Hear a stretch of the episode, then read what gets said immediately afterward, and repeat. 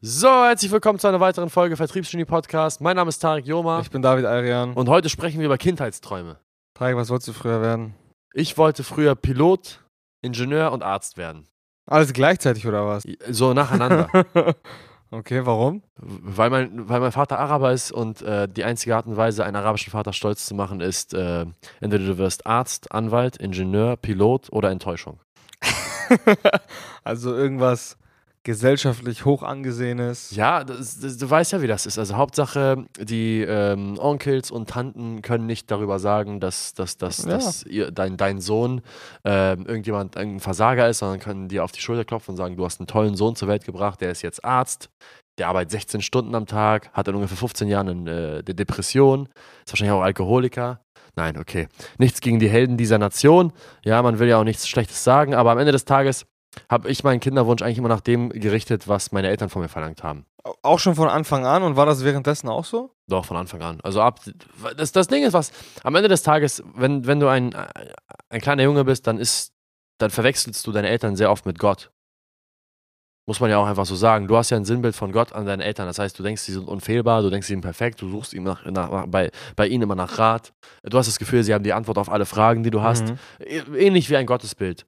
Und ähm, da willst du natürlich, so wie, so, wie, so wie du Gott zufriedenstellen willst in deinem Glauben, willst du ja auch irgendwo deine Eltern zufriedenstellen als kleines Kind. Du möchtest, dass sie stolz auf dich sind. Nichts mehr. Also von niemandem forderst du ja mehr die Bestätigung als von deinen Eltern als, als, als kleiner Junge. Ja, Und definitiv. besonders von deinem Vater, weil er ja dein, dein größtes Vorbild ist. Am Anfang, am, am Anfang hat man ja, hast du schon recht, da hat man wirklich die Nonplusultra-Version eigentlich nur im Kopf und denkt, die machen wirklich keine Fehler und so. Das ist schon, das stimmt schon. Okay, und dann, ähm, ab wann kam so der Punkt, wo du dann gesagt hast, nö, ich will doch kein Arzt werden? Ähm, boah, das weiß ich gar nicht. Ich, ich, ich glaube relativ früh. Ich glaube mit, also ich glaube so in der, in der dritten, dritten oder vierten Klasse hatte ich, habe ich angefangen, ein Bild von mir selbst zu bekommen, wie ich später aussehen werde. Und ich wusste immer, wenn Tarek erwachsen ist, dann trägt Tarek einen Anzug, Tarek fährt ein schickes Auto, Tarek hat viel Geld und Tarek macht irgendwas mit einem Aktenkoffer. Ich, Mhm. ich habe noch keinen Aktenkoffer, der sollte mir einen zulegen. Aber irgendwie hatte ich dieses Bild von diesem erfolgreichen Geschäftsmann, der in einer großen Firma, in einem großen Glasgebäude arbeitet, weißt du, ähm, zur Arbeit vielleicht chauffiert wird oder selbst einen In der schönen. vierten Klasse? Ja. Da, das war so dieses, dieses Bild, vielleicht habe ich irgendwann einen Film gesehen, irgendwas, weißt du, Richtung James Bond. Mhm. Und immer wenn ich Filme geguckt habe, die dieses, die dieses Bild des Mannes ähm, ähm, so gezeigt haben, war das automatisch einer meiner Lieblingsfilme. Mhm. Hat mich immer extrem gepackt, sowas. Ein Mann einfach, wie er im Bilderbuche steht, äh, weißt du, groß, breit gebaut, schöne, maßgeschneiderte Anzüge, meistens dunkle Anzüge, immer elegant, meistens aber auch, ja, riesen Glasgebäude, das war das Bild. Und dann kam, bekam dieses Bild irgendwann einen Namen und dieser Name war dann Unternehmer. Und Unternehmer hatte für mich einfach noch keine Bedeutung, weil ich einfach nicht wusste, was ein Unternehmer macht. Ja. Das war so in der sechsten, siebten Klasse, habe ich angefangen mit meinem besten Kumpel damals drüber zu sprechen. Mit Marc zusammen haben wir immer gesagt, ja, wir wollen Unternehmer werden, wollen Unternehmer werden, wollen Unternehmer werden. Und äh, wir hatten aber keine Ahnung, was, was ein Unternehmer eigentlich macht. Der hat, der hat halt ein Geschäft. Und seit der sechsten Klasse hat sich das Bild gefestigt von, ich will Unternehmer werden. Und dann, äh, keine Ahnung, es ist halt magisch. Ich habe das Gefühl, so der, der, der, der Kopf, wenn er sich auf etwas festsetzt, dann findet er eine Möglichkeit, egal, egal wie absurd es ist. Ja, verstehe. Das heißt, du hast es, du hast es in der Kindheit schon angefangen, so zu skizzieren, so von der Vorstellung her. Ähm, und ja, heute ist es dann in Realität geworden, beziehungsweise vor einigen Jahren. Ähm, hast du im Laufe deiner Schulzeit dann, also okay, sechste Klasse, siebte Klasse, Mittelstufe, hast du bis zu deinem, bis zu deinem Abitur, hast du da noch irgendwas in der Form versucht, äh, um diesem Bild des Unternehmers noch irgendwie nahe zu kommen? Klar. Du, du, ich sag, ich sag dir erstmal, wo der, ich glaube, der Punkt, wo ich nicht mehr Arzt werden wollte, oder Pilot oder Ingenieur oder was oder etwas, was mein Vater von mir wollte, war in dem Moment, wo ich angefangen habe, dieses Gottesbild, wovon ich gerade gesprochen habe, anzuzweifeln von meinen Eltern. Mhm. Weißt du, wo ich das getrennt habe, wo ich Gott und meine Eltern angefangen habe zu trennen, weil ich gesehen habe, auch als junges, als junger, als junges Kind, als junger, als junger Junge, ähm, dass meine Eltern doch nicht perfekt sind, so wie ich wie sie wahrgenommen habe vorher. Mhm. Und ich glaube, erst, erst als ich gemerkt habe, dass sie nicht perfekt sind, konnte ich realisieren, okay, ihre Ratschläge können auch nicht immer perfekt sein. Mhm. Das heißt, es kann auch mal sein, dass ich mehr Recht habe als die. Und ich, und ich weiß auch ganz genau, weil ich, weil ich angefangen habe, das zu merken, ist, als ich in der dritten Klasse besser Englisch sprechen konnte als mein Vater. Mhm. Das war der Moment, wo ich, Okay. weil mein Vater hat mir mal erzählt, dass er so ein Sprachtalent ist. Mein Vater ist ein, ein hochintelligenter Mann, ja, sehr, sehr ähm, charismatisch, du hast ihn ja kennengelernt, sehr, sehr, sehr lustiger Mann. Absolut, ja. Und er hat mir mal erzählt, dass er so gut war in der Schule und dass er Medizin studiert hat und er war ja so gut in der Schule und bla bla bla. Hat er gemacht, weil er mich anspornen wollte, besser zu werden. Er hat, mein, er hat meine, meine Natur ver verstanden. So, aber ich war, ich, ich bin ein Sprachtalent. Ich konnte in der vierten Klasse fließend Englisch, also perfekt. Ja, vom Mhm. ganzen Zocken. Und ähm, als wir dann einmal in der Türkei waren in der dritten Klasse, konnte ich mich besser auf Englisch unterhalten als mein Vater mit denen. Und als ich gemerkt habe, dass mein Vater weniger Worte auf Englisch kann als ich, hat sich das angefangen so ein bisschen zu wandeln, dass ich halt da ist dein Bild so ein bisschen, zerbrochen ja, und dann habe ich angefangen, für mich selbst zu denken. ja, verstehe. Weil ich, weil ich mich überlegen gefühlt habe in einer bestimmten Sache als mein Vater. Das war das erste Mal, wo ich wusste, ich bin in einer Sache besser als mein eigener Vater. Mhm. Und du kannst in nichts besser sein als Gott. Gott ist unfehlbar. Ja. Aber wenn du besser bist als dein Vater, dann kann er ja nicht mehr Gott sein. Ja, absolut. Krass, aber bei dir war das echt ein bisschen anders. Also ich muss sagen, ich habe echt relativ früh, ähm, ich glaube, da war ich neun, als ich angefangen habe, Fußball zu spielen, relativ früh den Gedanken so festgesetzt und auch echt bis zu meinem 18. Jahr durchgezogen, auch wenn man dazu sagen muss, mein Vater war ein riesiger Befürworter davon, dass ich Fußball spiele und Fußballprofi werden soll. Ähm, lief ja zwischendurch auch ganz gut, aber bei, bei, bei mir war es zum Beispiel echt mit neun Jahren und dann hatten wir mal, kann ich mich dran erinnern, äh, haben wir mal Kopfball gespielt. Ist auch eine witzige Geschichte. Habe ich dem Trainer gesagt, weil meine Mutter mir das gesagt hatte. Ja, wenn man Kopfball spielt und der Ball so hart ist, dann verliert man voll viele Gehirnzellen und dann ist man, wird man blöd davon und so. Und dann bin ich zu meinem Trainer gelaufen beim Kopfballtraining und meinte, ey, man wird doch doof davon und so. Und dann meinte sie so, das war noch eine Co-Trainerin war das sogar. Dann sagt sie, ja, wenn du Fußballprofi bist, hast du sowieso genug Geld und dann musst du gar nicht mehr denken. und das war echt so der Moment an dem Tag, habe ich echt gesagt, ey, ja, Mann, stimmt, das macht ja voll Sinn. Ich will Fußballprofi werden. So. Und ab dem Tag ging es echt los. Ne? Ab dem Tag habe ich wirklich radikal durchgezogen bis zu meinem 18. Lebensjahr. 18 oder 19, ich weiß gar nicht. Aber glaubst du, du hättest irgendwas mehr machen können? Wenn du jetzt dein eigener Vater wärst mehr. Mhm. und du deinen Sohn jetzt zum, zum Fußballprofi begleiten könntest, Mhm. Wenn du jetzt auf dich selbst schauen, geschaut hättest, hättest du gesagt, mit dem Mindset, was du heute hast, da und da hätte ich mehr Gas geben können, da und da hätte ich mich besser ernähren können, da und da hätte ich früher aufstehen können, da ich hätte mehr machen können als die anderen Kinder. Ich hätte fleißiger sein können als die. Also fleißiger geht wahrscheinlich immer.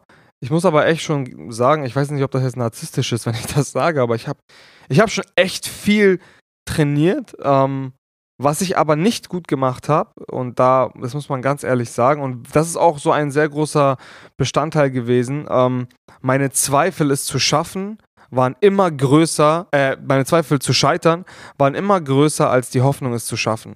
So, und das war, mh, das war ein riesen, das war ein Denkmuster, was ich hatte. Also die, die ganzen Gurus würden da draußen sagen, Mindset war schlecht. Ähm, aber ich glaube, das war so der größte Punkt. Natürlich war ich geplagt von der einen oder anderen relativ schwerwiegenden Verletzung und so für den Sport. Aber ich will jetzt nicht den typischen, ja, ich war verletzt und deswegen hat es nicht funktioniert. Aber so im Peak der, in Anführungsstrichen, Karriere, wo ich dann auch äh, zur Nationalmannschaft eingeladen wurde, zwei, dreimal, da waren meine Zweifel immer größer als die Hoffnung.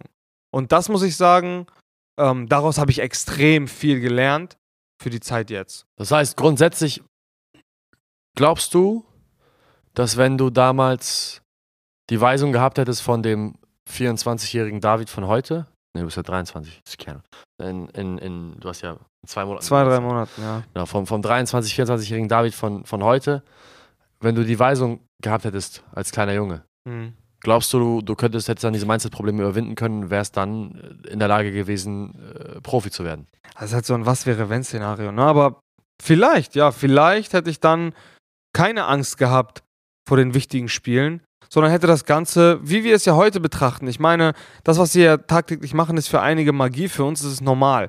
So, und hätte ich damals diese, diese Dinge nicht als besonders oder unglaublich oder magisch empfunden, dann hätte ich mit viel größerer Leichtigkeit viel besser spielen können wahrscheinlich und hätte am Ende dann auch mit Misserfolgen wäre ich dann anders umgegangen. Also vielleicht. Ich glaube, diese Sache, worüber wir gesprochen haben, dass man das Besondere als normal empfindet, ich glaube, das ist das Größte, was, die größte Erkenntnis, die ich überhaupt hatte. Bin ich ganz ehrlich. Also das, das ist mir gerade aufgefallen, das ist, glaube ich, die größte Erkenntnis, die ich in meinem Leben hatte. Also hands down, weil wenn man das einem kleinen Jungen, vor allem, vor allem Kinder sind dafür sehr anfällig. Ich weiß Ja. noch, wo ich damals in die ähm, zum, zum DFB Zur Auswahl. zur Auswahl Mhm. eingeladen worden bin. Ich habe mich selbst so heftig wahrgenommen, aber bin dann so doll auf die Schnauze geflogen, weil ich einfach selbst die ganze Zeit mir gesagt habe, das ist schon krass, dass ich allein schon bei der Auswahl war. Ja. Ich habe jedem davon erzählt. Das war mein größtes Aushängeschild. Aber am Ende des Tages habe ich das Zeitpunkt noch gar nichts geschafft. Und der Fakt, dass ich als so ein großes Aushängeschild genommen habe, hat dazu geführt, dass ich, dass ich dachte, der Job ist schon getan. ja. Also das war schon so, als wenn ich Profi geworden wäre. Ja, man hat sich halt, man hat sich diesen Glücksmoment schon zuvor genommen, ohne ihn eigentlich erreicht zu haben. Genau, hätte mich da jemand früh genug darauf vorbereitet, hätte gesagt, ey, komm mal runter, du arbeitest jetzt genauso hart weiter wie vorher. Das Ziel ist nicht das, das Ziel ist da hinten die Champions League gewinnen. Das ist das Ziel, nicht die DFB-Auswahl mit 13 Jahren. Das, das ist doch Quatsch. Du musst Champions League-Sieger werden. Hätte, man das, hätte da jemand mich da hingewiesen, ne? Ja. Hätte mich jemals immer wieder unter, äh, das, das, das, sag ich mal, unter, unterbunden, dass ich mich irgendwie heftig fühle und da ein großes Ding draus mache. Ich glaube, hätte schon den Unterschied gemacht. Es ist sogar nicht nur das gewesen. Ich weiß nicht, ob es bei dir auch so war, aber auf der einen Seite, dass man sich selber immer krass gefühlt hat, wenn man mal irgendwas Mittelmäßiges erreicht hat. Und dann immer dieses, und dafür sind Kinder unfassbar anfällig, fällt mir auch gerade auf, ähm, dieses, dieses äh, Übertreiben von, oh, guck mal, wie stark der ist, der spielt da und da und boah, guck mal, der und der hat das und das gemacht, der hat schon 30 Tore die Saison geschossen und dies und das. Also dieses, das, das spielt sich ja alles im Kopf ab, dieses Übertreiben, dieser, diese hyperbolischen Ausdrücke immer wieder, oh, guck mal das und guck mal das. Wenn man, an, wenn man, wenn man, glaube ich, jetzt, wenn man jetzt dem 17-jährigen David mal entgegen, oder dem 17-jährigen Tag mal entgegenstehen würde, dann wäre, glaube ich, echt der beste Ratschlag, ey, alles, was da draußen passiert und im Fernsehen auch passiert, ist eigentlich, das sind auch alles Menschen, die mit Wasser kochen, Ja. aus Fleisch und Blut und das ist alles ganz normal, Ja. nichts Besonderes. Ja, Die machen einfach ihren Job. Was, was, auch, was, auch, was auch giftig ist, ist, glaube ich, dass, das, das ist, da kann man unseren Eltern nichts übernehmen, aber wie stolz sind unsere Eltern, wenn sie ihren Freunden erzählen können, ja, mein Sohn hat das und das gemacht. Weißt du, was ich meine?